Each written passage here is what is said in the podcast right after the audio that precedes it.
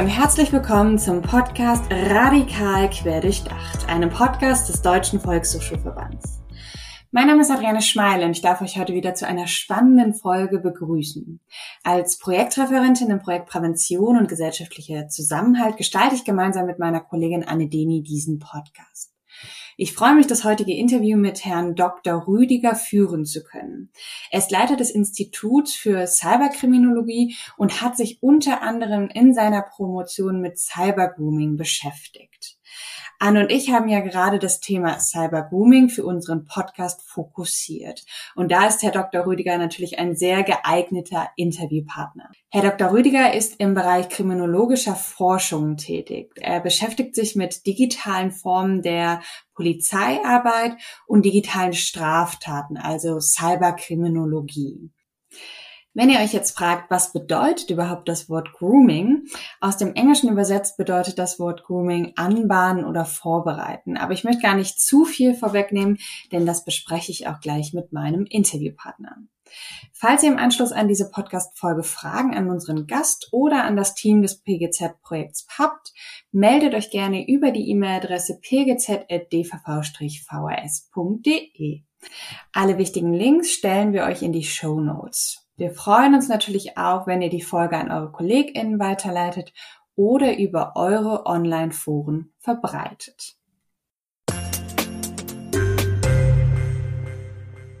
Ja, herzlich willkommen, Herr Dr. Rüdiger. Schön, dass Sie Teil unseres Podcasts sind und heute hier für ein Gespräch äh, sich Zeit genommen haben. Ja, moin, freut mich total. Ja, um unsere Zuhörenden ähm, mitzunehmen, stelle ich gerne am Anfang des Podcasts eine persönliche Frage. Ähm, und da würde mich interessieren, ähm, ja, wie würden Sie das Handlungsfeld der Kriminal-, äh, Cyberkriminologie umreißen und was fesselt Sie auch daran? Also warum sind Sie in diesem Handlungsfeld tätig? Äh, ja, eine sehr gute, spannende Frage, weil die meisten verwechseln uns äh, tatsächlich immer mit Kriminalisten, die sie aus dem Fernsehen kennen, Sherlock Holmes oder so. Und das ist ein wesentlicher Unterschied tatsächlich. Und zwar ist das so, der Kriminalist, man muss es sagen, die meisten Polizisten zum Beispiel am Ende auch, das sind Leute, die versuchen, äh, einen Sachverhalt aufzulösen. Einer hat einen Diebstahl begangen oder, um es ein bisschen interessanter zu machen, einen Mord. Und äh, der Kriminalist versucht anhand der Spurenlage zu erkennen, wer könnte es gewesen sein. Warum hat derjenige hier gehandelt und wer ist es gewesen und versucht ihm das zu beweisen. Und der Kriminologe, der sitzt dann eher da und stellt die Frage, warum haben wir eigentlich eine Gesellschaft, wo es zu Morden kommt? Warum haben wir eigentlich entschieden, dass wir das unter Strafe stellen oder nicht? Gibt ja auch Gesellschaften, wo das im Prinzip manchmal eine Frage ist, ob ein Diebstahl eine, strafbar, eine strafbare Handlung ist oder besser noch Beleidigung. Das ist zum Beispiel in Deutschland strafbar, in vielen anderen Ländern nicht. Und der Kriminologe, der fragt also, wie kommt es zu Kriminalität? Kann es Gesellschaften geben ohne Kriminalität eigentlich? Ist sowas denkbar? Brauchen wir sogar Kriminalität? Ich glaube tatsächlich, dass es gewisse Formen gibt, die wir als Gesellschaft brauchen. Und wie muss man damit umgehen? Der Kriminologe, der macht halt diese wissenschaftliche Auseinandersetzung. Die Cyberkriminologie, also ich bin ja nochmal ein Sonderspezialunterfall der Kriminologie. Wir beschäftigen uns mit der Frage, wie kann eigentlich oder wie wird, wie entsteht im Netz Kriminalität? Weil normalerweise wird Kriminalität immer in einem Land betrachtet, aus Sicht eines nationalstaatlichen Rechtssystems zum Beispiel. Also wenn man über Kriminalität redet, reden wir eigentlich gegenwärtig über deutsches Strafrecht. Aber im Netz gibt es keine Grenzen und das bedeutet, dass das Strafrecht aller Länder aufeinander fällt und man gar nicht weiß, wessen Verhalten unter welchem Strafrecht wie genau liegt. Und die, die Cyberkriminologie versucht jetzt solche Fragen zu erklären, ist das Netz rechtsfrei oder nicht? Warum versagt die Polizeiarbeit weitestgehend im Netz? Äh, wie funktioniert Prävention? Und genau, das mache ich. Und das macht mir auch viel Spaß. Und ich habe sogar eine kleine Anekdote, warum ich damit angefangen habe. Und zwar vor zwölf Jahren, also ich bin Gamer, ich zock auch alles selber. Und vor zwölf Jahren habe ich meine Masterarbeit äh, in Kriminologie an der Universität Hamburg geschrieben. Und ich hatte überlegt, was für ein Thema ich mache. Und da ich ein Gamer war, ist mir aufgefallen, wie viel in Spielen passiert. Und ähm, ich habe dann angefangen, mich mit Kriminalität in Online-Spielen und Metaversen wie Second Life auseinanderzusetzen, schon vor zwölf Jahren. Ist ja jetzt ganz aktuell wieder. Und dabei habe ich leider auch gesehen, äh, wie schnell Kinder dort sexuelle Belästigungen erfahren haben. Und äh, kann man auch sagen, meine Frau war damals mit unserem ersten Kind schwanger und ich wollte was dagegen tun, weil ich nicht verstanden habe, wie das so sein konnte. Und äh, habe dann meine gesamte weitere, ja, beruflicher Werdegang, wissenschaftlicher Werdegang im Prinzip dieser Analyse irgendwie verschrieben und wollte was dagegen tun, dass es so offen passiert. Leider muss ich sagen, ist es äh, nicht geglückt, ist nur noch schlimmer geworden. Mhm. Das schließt ganz gut an an meine nächste Frage, ähm, weil ich auf ihrer, ja, auf dem, auf der Homepage des Instituts für Cyberkriminologie gelesen habe, dass sie sich auch mit der Rolle und Entwicklung von Normen und Werten im digitalen Raum beschäftigen. Was können unsere Zuhörenden hierunter verstehen? Ein bisschen habe ich das ja gerade schon angedeutet. Und zwar die Grundsatzfrage, wessen Strafrecht und wessen Normenverständnis soll eigentlich in einem Netz gelten, wo alle miteinander kommunizieren? Ich bringe mal ein Beispiel. Wenn wir heute auf Instagram gehen, da kommuniziere ich vielleicht mit irgendwelchen österreichischen Followern, mit, Inst äh, mit äh, Leuten aus der Schweiz, deutschsprachigen Brasilianern, selbst mit Übersetzungsfunktionen kann ich eigentlich mit allen auf der ganzen Welt in diesem Programm kommunizieren. Und gleichzeitig gilt für mich aber mein deutsches Strafrecht. Wenn ich jetzt mit dem kommuniziere, könnte es sein, dass ich vielleicht, äh, keine Ahnung, irgendeine Handlung oder irgendeine Kommunikation mache, die bei dem in seinem Land vielleicht strafbar ist und ein anderer vielleicht woanders ist. Vielleicht mal ein gutes Beispiel auch. Wir wollen uns ja über Cybergrooming unterhalten. Wir werden nicht zu viel hier teasern oder spoilern. Aber im Kern ist das so. Und da gibt es auch ein schönes Beispiel. In der Schweiz ist Cybergrooming nicht strafbar. Jetzt kann das also sein, dass im Netz äh, ein Mann aus der Schweiz äh, auf ein deutsches Kind einwirkt. In Deutschland ist es strafbar. Aber da, wo er sitzt, ist es das nicht. Und er wirkt trotzdem auf solche Kind ein. Und äh, das zum Beispiel sind Fragen. Brauchen wir nicht im Netz ein gemeinsames globales Strafrecht, weil es nämlich uns immer vor solche Probleme stellt. Und ich glaube ja. Und ich glaube, wenn man über Werteentwicklung spricht, dass man sich halt fragen muss, was könnten die Keimzellen einer gemeinsamen Werteentwicklung in einem globalen, grenzfreien Raum eigentlich sein? Und da muss man dann auch zum Beispiel aus unserem moralischen Verständnis heraus sagen, manches wird es nicht sein, was wir als problematisch empfinden. Zum Beispiel werden halt Beleidigungen, wird im äh, weltweiten äh, Betrachtung vermutlich keine Rolle spielen können für so ein Strafrecht, sondern ich glaube, es wird sich auf den sexuellen Missbrauch von Kindern, wenn man diesen Begriff so benutzen will, gibt ja auch umstritten sexualisierte Gewalt, wie auch immer, an Kindern. Ich glaube, darauf wird sich beziehen, weil die wenigsten Länder dort sagen können, wir haben, äh, wir wollen nicht, dass das unter Strafe steht, sondern das ist etwas, wo sich kaum jemand herausnehmen kann. Und ich glaube, dass das die Keimzelle äh, wird von so einem globalen Strafrecht. Und das ist im Prinzip damit drunter gemeint, wie kann das funktionieren? Wo sind die Grenzen dessen, was wir alle für relevant halten, was nicht? Und wie müssen wir damit umgehen? Und ich glaube, dass genau diese Diskussion auch zeigt, warum das Netz gegenwärtig im Prinzip nicht kontrolliert werden kann, weil wir nämlich vor der ähm, zurückscheuen vor dieser ja sehr weit geworfenen Utopie äh, und deswegen stehen wir immer vor Problemen gegenwärtig. Mhm. Aber es gibt schon Tendenzen, sich über globale Rechtslagen auszutauschen und gemeinsame ja, Grundlagen zu schaffen. Ja, ein wenig, ein, ein wenig sieht, hat man das schon. Es gab schon mal die Bill of Rights 2.0 fürs Netz oder es gab auch die Independence-Erklärung für den digitalen Raum, auch schon vor 20 Jahren. Gegenwärtig sieht man vielleicht ein paar Tendenzen in diesen Datenschutzregeln, die auf EU, also EU-Privacy-Verordnungen und so ähm, gemacht werden warum das auch nicht läuft, will ich mal noch an einem plastischen Beispiel bringen, äh, und zwar Telegram. Ich weiß nicht, wer das verfolgt hat, aber Telegram ist ja nur eine Plattform, wo auch Hass eine Rolle spielt, auch in unserer Diskussion. Und äh, da wollte ja die Bundesregierung was dagegen machen, so im Prinzip, äh, wegen Netzwerkdurchsetzungsgesetz. Ähm, so, und am Ende war das so, dass egal was sie gemacht haben, die Betreiber von äh, Telegram, die wohl jetzt in Dubai sitzen, vorher waren sie in Russland, nicht reagiert haben. Die haben einfach nicht reagiert. Die haben gesagt, ist mir doch real, was äh, Deutschland erzählt. Machen wir nicht. Und ihr könnt trotzdem weiterhin drauf zugreifen. Und äh, nur, was ist dann passiert? Ich glaube, Google oder Facebook, einer der Big Five in den äh, Tech-Industries, der hat dann wohl Druck auf Telegram gemacht und hat mal eine E-Mail-Adresse äh, der Bundesregierung zur Verfügung gestellt. Ähnlich sieht man das gerade übrigens auch bei Pornoseiten. Weil nämlich der deutsche Jugendmedienschutz äh, hat gerade eine Verfügung im Prinzip gemacht, dass ich glaube Pornhub oder X-Hamster, also eine von den größeren Pornoseiten, dass sie, äh, weil sie einen mangelnden Jugendschutz haben, nicht mehr erreichbar werden sein sollen durch Deutschland so. Jetzt haben die einfach ihre URL ein wenig umgeändert und weitergeleitet und jeder kommt drauf. Und alternativ benutzen sie halt VPN, also so dass sie äh, ihren Standort im Prinzip grob gesagt verschleiern und können trotzdem darauf zugreifen. Nationale Maßnahmen haben nur noch beschränkte Auswirkungen eigentlich global. Und wir müssten zum Beispiel über globalen Jugendschutz sprechen. Ja, ich sage das immer wieder. Was bringt es, wenn du die Kinder in Deutschland alle fit machst, wenn der deutsche Täter im selben Moment ein Kind aus Österreich missbraucht übers Netz? Was für einen Mehrwert hat das? Ne? Und ich glaube, wir müssen uns als, also ich bin auch ein Fan von Luhmann, Niklas Luhmann, der große Soziologe, und der hat halt gesagt, wir sind wir können, eine Gesellschaft kann sich definieren anhand der Kommunikation. Dort, wo Kommunikation stattfindet, ist es eine Gesellschaft. Und die Kommunikation im Netz ist nahezu grenz, grenzenlos. Und das heißt eigentlich, dass man dann auch das als eine digitale Weltgesellschaft betrachten muss. Und jede Gesellschaft braucht eigene Normen und Durchsetzung dieser Normen. Und ich glaube, dass wir halt vor diesen Herausforderungen stehen, aber das weitestgehend noch nicht passiert. Und manchmal werde ich als Utopist verschrien, wenn ich sowas sage, aber ich bin da ziemlich von überzeugt und ich glaube, wenn wir uns in 50 Jahren nochmal unterhalten äh, werden, äh, dann werden wir so solche Tendenzen entwickelt haben. Mhm.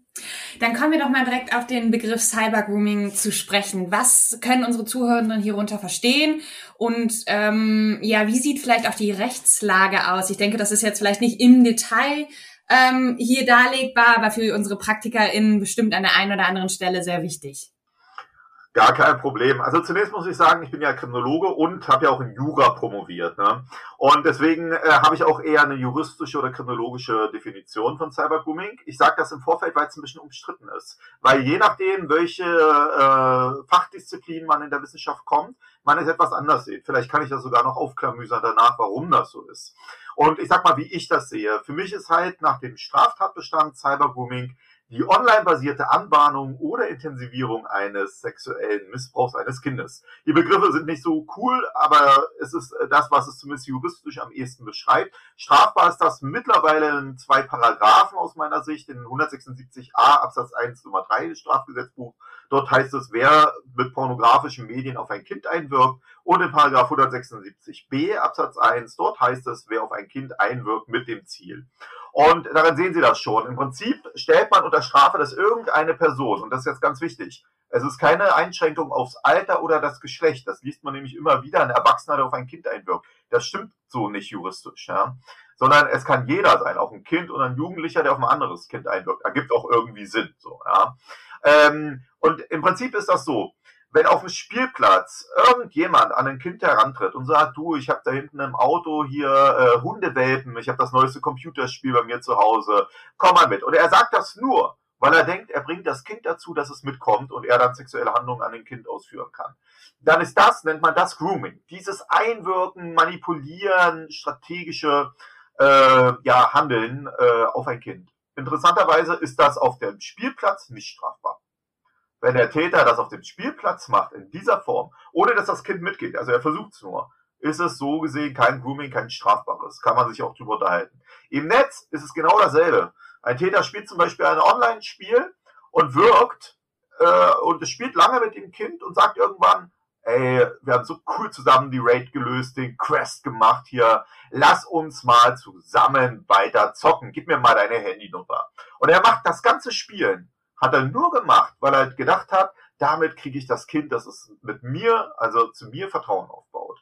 Dann wäre das Cybergrooming. Und zwar juristisch. Es kommt nicht darauf an, dass das, dass das Kind erkennt, was der Täter vorhat. Und es kommt auch nicht darauf an, dass der Täter schon sexuelle Handlungen vornimmt, beispielsweise sexualbezogene Kommunikation, sondern es ist alleine die Handlung, das Einwirken des Täters, wenn er in seiner Motivation, also seiner Motivhandlung sagt, es sind, es hilft dazu, sexuellen Missbrauch an dem Kind zu ermöglichen.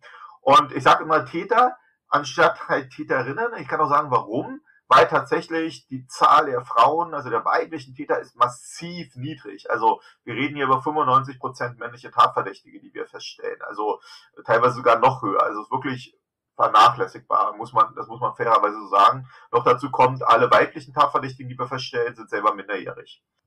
Und so muss man das also sehen. Cybergrooming, wenn du übers Netz in irgendeiner Form versuchst, ein Kind zu sexuellen Handlungen zu bewegen. Und jetzt hatte ich gesagt, es ist ein äh, bisschen umstritten. Ich kann es auch sagen, weil die Sozialwissenschaftler, die sind ja nicht, also ich habe mich ja an den Straftatbeständen orientiert, die Sozialwissenschaftler müssen das nicht machen. Ne, die zum Beispiel sagen, nee, Cybergrooming liegt nur dann vor, wenn der Täter Vertrauen mit dem Kind aufbaut. Das zum Beispiel erfordert das, was ich sage, nicht. Und meistens, wenn es ein Erwachsener ist, und dazu kommt meistens noch, wenn der Täter sich mit dem Kind treffen will. Das sind so, das sieht man zum Beispiel im österreichischen Strafrecht, da ist das mit dem Treffen auch mit verankert, weil das auf einer EU-Richtlinie basierte.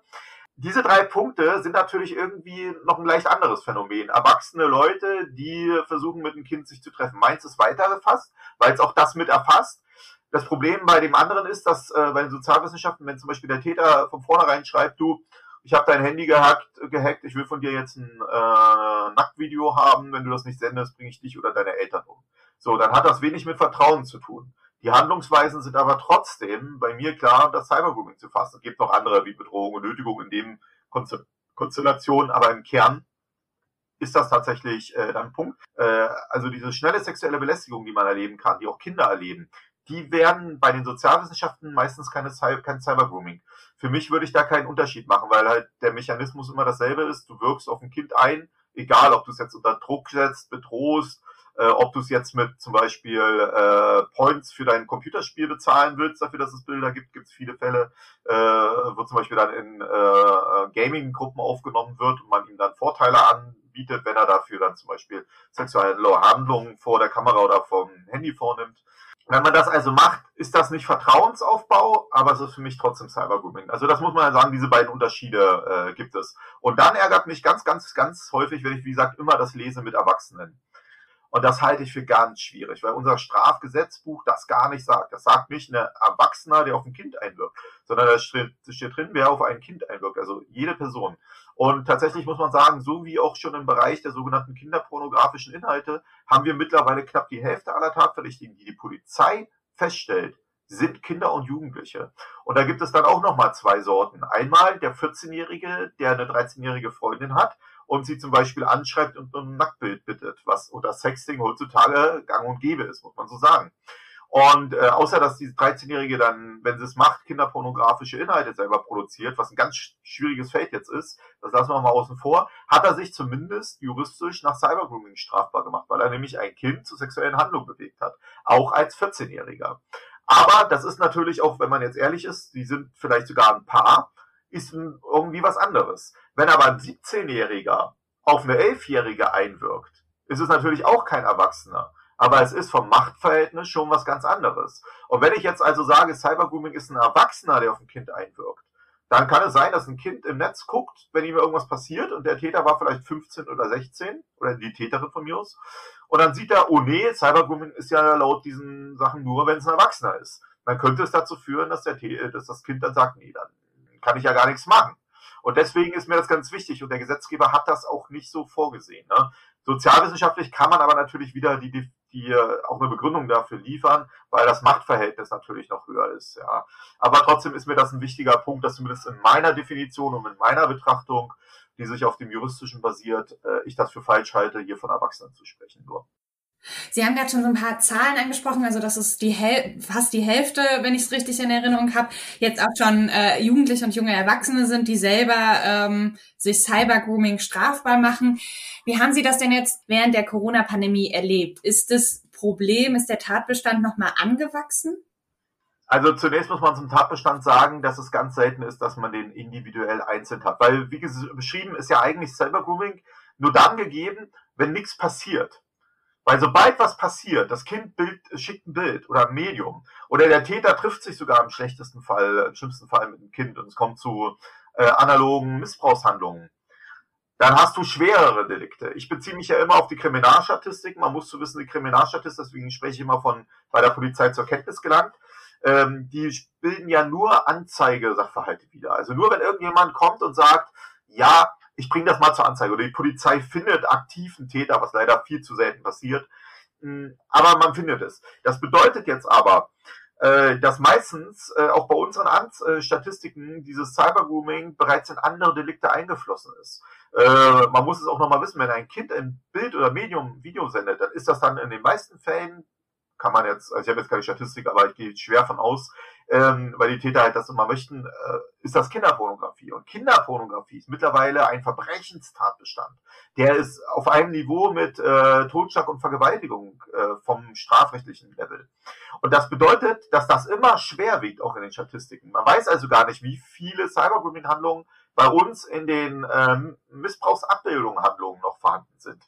Und äh, tatsächlich muss man aber eins sagen, was deswegen sage ich das, weil nämlich man das zusammen betrachten muss mit kinderpornografischen Inhalten und teilweise auch mit jugendpornografischen Inhalten. Und das hat man, haben Sie sicherlich auch mitbekommen in den Medien, Pressen, da haben wir eine massive, wirklich massive Zunahme in den letzten Jahren äh, festzustellen, zumindest prozentual. In absoluten Zahlen ist das vielleicht im Verhältnis zum Diebstahl noch wenig, aber man muss auch zu wissen, dass diese Delikte ein extrem hohes sogenanntes Dunkelfeld haben. Also es gibt einen Unterschied zwischen, also wir unterscheiden, wenn jemand etwas zur Anzeige bringt, ist das das sogenannte Hellfeld, weil es dann die Strafverfolgungsbehörden zur Kenntnis gelangen. Es ist nicht das Hellfeld, wenn das Opfer es selber weiß unbedingt, sondern es muss irgendwie an die Sicherheitsbehörden, weil dann spiegelt sich das in den Kriminalstatistiken wieder. Nur, wie gesagt, immer noch bedenken, Kriminalstatistiken heißt auch nicht, dass es wirklich dann vorgelegen hat, weil am Ende kommt vielleicht noch ein Richter und sagt, nee, alles gelogen. So kann auch sein. Und jetzt ist es aber so, dass wir da noch das Dunkelfeld haben. Und das Dunkelfeld sind alle Delikte, die wirklich stattfinden. Bei Cybergrooming hat man noch das besondere Problem, dass ein Kind das nicht mal mitkriegen muss. Also wenn der mit dem zockt, mit dem Jungen, oder mit dem Mädchen. Und er zockt, wie gesagt, nur in dieser Vorstellung und dann mit einem sexuellen Missbrauch, dann ist das Cybergrooming und strafbar. Jetzt bricht der Junge das oder das Mädchen, das Opfer, die Kommunikation ab, ohne jemals mitbekommen zu haben, dass er, da war die Strafbarkeit vorgelegen, aber er kann das niemals in Studien irgendwie mitteilen. Im Hellfeld haben wir so gegenwärtig etwa dreieinhalbtausend Anzeigen. Und da haben wir aber im Prinzip jedes Jahr in den letzten Jahren so Anstiegsraten von 50 Prozent gehabt. Das ist wirklich sehr viel in den Statistiken. Jetzt gibt es aber eine Vielzahl an Dunkelfeldstudien, die wirklich nur erheben konnten, wenn die Kinder das verstanden haben, was passiert sind. Und zum Beispiel die LFM NRW, glaube ich, hat vor kurzem erst eine Studie veröffentlicht, die äh, hat eine Quote von 25 Prozent der Kinder der Befragten, also repräsentativ, die damit konfrontiert wurden. Und jetzt muss man nochmal wissen, diese Studien können nur erheben, wenn das Kind versteht, was ist. Und da bei meinen Definitionen das noch wesentlich vorher ansetzt, können Sie sich vorstellen, über was wir uns unterhalten. Wenn Sie nehmen 25 Prozent der befragten Kinder, vermutlich repräsentativ, äh, die im Netz unterwegs sind, weil es gibt viele Studien, die ähnliche Ergebnisse herausgeben, dann reden wir hier über sechs- bis siebenstellige äh, Zahlen der Konfrontation. Und gleichzeitig haben wir ganz wenige Anzeigen nur. Und äh, das ist halt auch kriminalpolitisch ein massives Problem. Wenn wir jetzt auf unsere Zuhörenden blicken, das sind natürlich auch PädagogInnen von Bildungseinrichtungen und auch Eltern gegebenenfalls. Ähm, was würden Sie denn da als Handlungsempfehlungen setzen? Auch wenn Sie sagen, okay, ich sehe, dass die Herausforderung oder dass die Notwendigkeit, dass äh, polizeiliche äh, Repräsentanz im Internet verstärkt werden muss. Wenn wir auf die Zielgruppe der PädagogInnen von Bildungseinrichtungen blicken, was würden Sie da als Handlungsempfehlungen mitgeben? Also, ich habe so eine äh, mega Grundsatz, ich vergleiche es auch wieder mit dem Straßenverkehr. Und zwar wollte ich damit noch kurz nur sagen, es ist ja bei mir nicht nur die Sicherheitsbehörden, sondern wie funktioniert Prävention im Straßenverkehr? Das funktioniert doch so als Gesellschaft. Die Eltern nehmen ihre Kinder an die Hand und erklären, schau nach links, nach rechts, geh nur bei Zebrastreifen, äh, steig nicht zu Fremden ins Auto ein, verhalte dich so und so. Wenn es dann in die Schule geht, werden sie die Kinder vielleicht am Anfang noch begleiten, werden ihr den Weg zeigen, werden die Risiken vermitteln, ja, und die Möglichkeiten, wie man damit umgeht. Dann kommt die Schule, greift das auf, Kindergarten, Hand in Hand gehen, ja, und sagen das auch. Jetzt nochmal der Rückkehr. Nur was bringt es, wenn du deinem Kind sagst, lauf nur bei Grün über die Ampel, wenn es im Gegensatz nicht eine rote Ampel gibt, die von dessen Autofahrer fährt. Und es ist nicht die Regel, haben wir ja schon mal gemacht, sondern die Durchsetzung der Regel durch die Sichtbarkeit der Polizei. Diese Maßnahmen zusammen sind für mich generalpräventive Funktionen im Straßenverkehr. Nicht einer der Fun äh, Aspekte kann funktionieren. Wenn es keine Regeln gibt und keine Polizei, brauchen die Eltern, wie gesagt, auch kaum was erklären, weil dann ist es nur, hoffentlich kommt mein Kind gut durch, so, ja. Und die Schule, wenn die Eltern sich nicht drum kümmern und da auch kein sicherer Raum ist, wird die Schule es auch nicht schaffen alleine. Meine, mein Erlebnis ist eigentlich immer, dass dann man meistens sagen, die Eltern sagen, Schule und Polizei muss. Die Schule sagt, Eltern und Polizei muss. Die Polizei sagt, Eltern und Schule muss. Anstatt, also kollektive Unverantwortlichkeit, gab es mal einen interessanten Bericht in einer, ich glaube, Deutsche Kinderhilfswerkstudie, fand ich sehr passend zum Thema Kinderbilder im Netz, äh, dass Eltern so überfordert mit den Risiken sind, dass sie sagen, mach mal, mein Kind wird sich nichts passieren. So, ne? Äh, genau.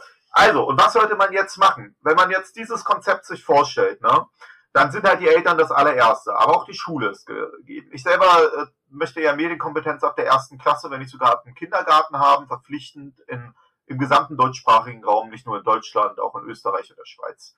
Aber das ist halt genauso utopisch gegenwärtig äh, wie meine anderen Themen. Und jetzt komme ich zu dem Punkt, was Eltern machen können. Ich habe immer vier oder fünf äh, Vorschläge, äh, den ich Eltern an den Rat, äh, an den Tat mitgebe oder Pädagogen von mir aus. Das erste ist, äh, werde Experte. Das heißt nicht, dass du jedes Programm beherrschen musst, aber du musst ein Grundverständnis fürs Netz äh, entwickeln. Was soll das bedeuten? Wenn, also ich kenne das zum Beispiel so, ein Kind kommt und sagt, äh, ich will hier Clash Royale zocken oder Brawl Stars, ja. Dann sagen die Eltern meistens, hm, ich guck mal, uh, eine Altersfreigabe ab sechs Jahren, da kann ja nichts passieren, ist okay.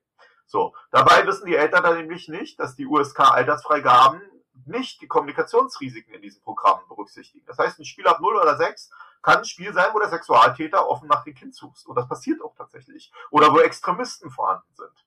Das weiß man nur, wenn man selber das Programm auch nutzt.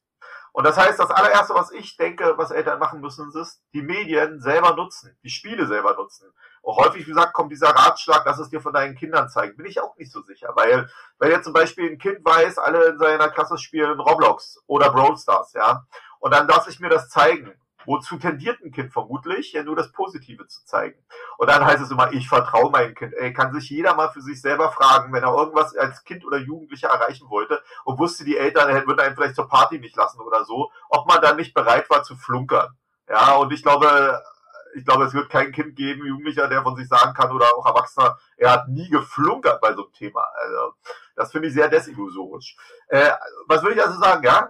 Sie müssen sich selber hinsetzen, selber eine halbe Stunde das Spiel pro Tag, 14 Tage lang zocken. Und dann heißt es immer, woher soll ich mir die Zeit nehmen? So ist das nun mal, wenn du Eltern bist und die Verantwortung hast. Äh, dann musst du halt auf der Toilette im Arbeit, bei der Arbeit, musst du halt mal fünf Minuten dann äh, zocken. Was soll ich zu sagen? Und Instagram, ja, nutze einen Instagram-Account. Benutze auch äh, TikTok. Ja, also ich bin auch zum Beispiel immer ich halte es auch immer für schwierig, wenn die Leute dann denken, die gehen zum Beispiel zu so einem Medienabend, dann kommen die wieder und dann kennen die sich aus. Meine Erfahrung ist nämlich, du kommst vom Medienabend als Eltern, dann sagst du zu deinem Sohn, also ich habe gehört, in dem und dem Programm gibt es das und das Problem. Das hat, das hat der Polizist da gesagt oder hat der Medienpädagoge gesagt. Und dann sitzt der Junge da oder die Tochter und weiß, die können das gar nicht. Ja, das ist in dem Spiel so, Mama. Aber ich spiele ja das andere und das ist das gar nicht so. Ja, was soll sie dann machen, wenn man sich nicht auskennt? Und das ist es. Also wie mit dem Autofahren. Warum akzeptieren Kinder, dass man ihnen die Regeln im Straßenverkehr ja beibringt? Weil sie täglich als Vorbild zeigst, was du kannst. Und wenn der Zwölfjährige mit dir im Auto sitzt und zu dir sagt, Mama, Papa, also beim Stoppschild muss man nicht halten, nur wenn kein Verkehr kommt. Äh, nur wenn Verkehr kommt. Sonst kannst du einfach rüberfahren. Dann wird man sitzen und sagen, wer hat einen Führerschein gemacht, wer fährt jeden Tag hier Auto oder Fahrrad, ich kenne mich aus. Und der Sohn wird das nicht machen, weil er genau weiß, die Eltern kennen sich aus. Und die Situation muss im Netz hergestellt werden. Ne? Und deswegen mein Ratschlag, der allererste, hauen Sie sich einen Instagram-Account rein, nutzen Sie TikTok, äh, zocken Sie die aktuellsten Spiele. Und das halte ich für richtig. Nur, was bringt es dann? Das nächste ist nämlich, werd Ansprechpartner.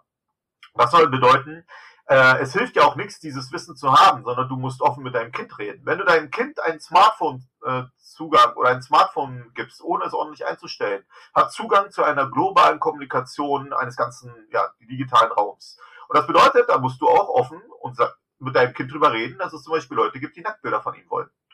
Und wenn das Kind halt acht oder neun Jahre ist und man will es nicht, dann sollte man halt drüber nachdenken, ob man mit acht oder neun Jahren seinem Kind ein Smartphone gibt.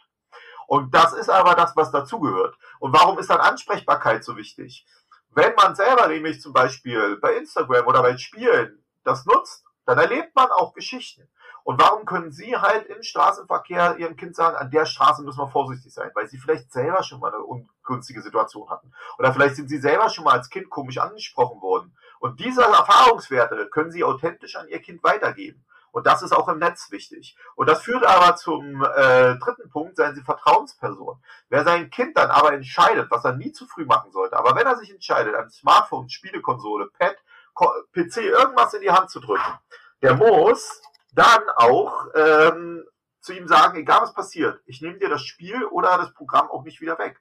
Weil meistens wird es dann ja doch irgendwie als Druckmittel teilweise eingesetzt. Und das ist total schlecht, weil es gibt nun mal Fälle, wo die Kinder lieber zur Polizei gehen dann als zu den Eltern, weil sie Angst haben, dass ihnen WhatsApp verboten wird oder das Smartphone verboten wird. Und das ist total ungünstig, ja.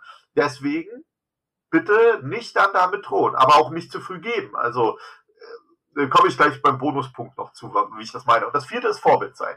Wissen Sie, wenn Sie bei WhatsApp im Status oder im Profilbild Ihre Kinder posten, weil Sie stolz auf Ihre Kinder sind, dann wird es Ihnen schwerfallen, Ihrem Kind zu erklären, dass das Kind nicht an irgendwelche fremden Bilder versenden soll im Netz, wenn Sie gleichzeitig solche über WhatsApp oder Instagram, TikTok wie wild Ihre Kinder posten. Und das ist ein riesen Thema. Kinderbilder müssen wir einen eigenen Podcast zu machen weil nämlich äh, man gar nicht weiß, was die Auswirkungen heute sind mit Gesichtserkennung, Alterungssoftware, äh, Clearview AA, Programm aus den USA, gerade erst bekannt gegeben, dass sie im Prinzip jeden Menschen, der irgendwo im Netz vorhanden ist, tracken wollen. Und wenn sie ihre Kinder zu früh posten, sind die alle schon da noch, obwohl die es wollen, ob sie es wollen oder nicht. Und von Sexualtätern tatsächlich, die sich ganz, ganz normalen Bildern nicht an den schweren Sachen ergötzen, äh, ganz zu schweigen. Das heißt, Sie müssen mit Ihrem eigenen Mediennutzen Vorbild sein. Ich habe ja vor uns gesagt, nutzen Sie Instagram. Jetzt denkt man, das beißt sich ein bisschen. Nein, nutzen Sie Instagram und TikTok, aber reflektiert. Posten Sie keine Kinderbilder, ja. Posten Sie keine sogenannten vulnerablen Informationen von sich. Denken Sie mal drüber nach, was man postet, aber nutzen Sie es trotzdem. Das geht. Wie gesagt, wer will, kann mal auf meinen eigenen Account gucken, äh, wie man das so machen könnte. Wer das will. Und jetzt kommt nämlich der Bonuspunkt oder Bonustipp. Wann sollte ich meinem Kind dann ein Handy geben? Das kommt eigentlich typischerweise immer als Frage. Wann soll ich meinem Kind ein Smartphone geben? Und da kann ich nur sagen, wann lässt man sein Kind das erste Mal alleine zur, zur Schule gehen? Wenn man meint, man hat das Kind auf die Risiken vorbereitet, weil man die Risiken kennt und weitergegeben hat. Am Anfang begleitet man das Kind vielleicht noch, ja, äh, fährt mal erst mit dem Fahrrad mal hinterher oder so, um zu sehen, wie es läuft. Und wenn das alles läuft, dann lässt man sein Kind äh, allein. Und da gibt es auch kein festes Alter. Das eine, vielleicht in der ersten Klasse schon mal die Situation so ist, man es darauf vorbereitet, das andere vielleicht erst in der vierten Klasse, dritten Klasse, ich weiß es nicht.